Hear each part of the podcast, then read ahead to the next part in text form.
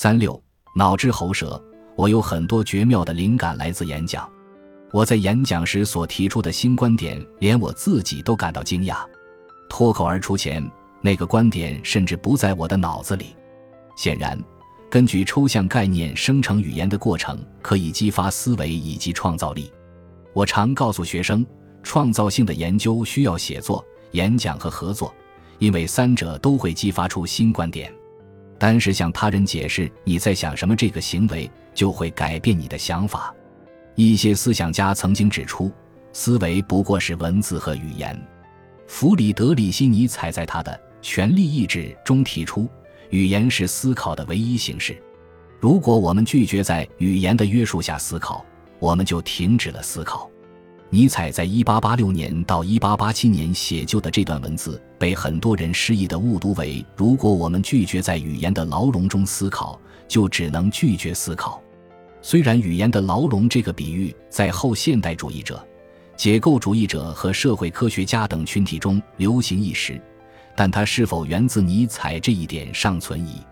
就连《权力意志》的文本本身也值得商榷，毕竟它是尼采的妹妹在尼采死后整理出版的。或许该书本来不过是尼采的一些随笔集结，却被后人奉为他的巅峰之作。尽管如此。如今，尼采依然被认为相信思维与语言之间存在极强的关联。尼采之后，路德维希·维特根斯坦曾写道：“我的语言的界限意味着我的世界的界限。”史蒂芬·平克在其2002年的作品《白板：科学和常识所揭示的人性奥秘》中，对思维和语言密不可分的看法进行了尖锐的批评。他认为，这种观念是所谓“白板假说”的产物。这一假说否认人类拥有天性，认为人类的所有行为和思维都是后天习得的。根据我自身的内省经验，我不得不同意平克的看法。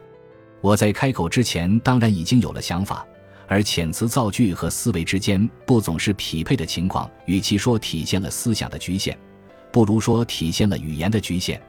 词句可以激发新想法，恰恰体现了有噪声反馈的力量。在我看来。那才是创造力的核心。英国作家 G.K. 切斯特顿在一九零四年用以下优美的语言表达了我上述的立场：当一个人告诉另一个人有话你就直说时，它是以语言的绝对可靠性为前提的。换言之，它假定存在一个完美的言语表达系统，可以忠实反映人类所有的内在情绪和意图。他明知灵魂的色调。比秋日森林的色彩还要令人深感奇异，数不胜数，无以名状。可他却认真的相信，所有这一切，无论其调性何等微妙，我们都可以用咿咿呀呀声组成的任意一个体系，准确的将其表达出来。这就是语言的本质，他们是思想的不完美传达，可同时也是思维的脚手架。如果不使用语言，我很难牢牢地抓住脑海中的想法。可一旦我用语言将它表达出来，很可能就已经牺牲掉了这个想法的部分内涵。类似我在公开演讲时所使用的那些惯常的言语，显然并不来自我的潜意识。意识追随话语的脚步，而不是引领话语。不过，我所说的也正是我想说的。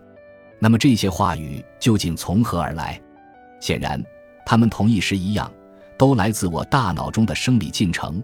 话语看似是意识不可或缺的一部分，实际却并不是有意识思考的结果。感谢您的收听，本集已经播讲完毕。喜欢请订阅专辑，关注主播主页，更多精彩内容等着你。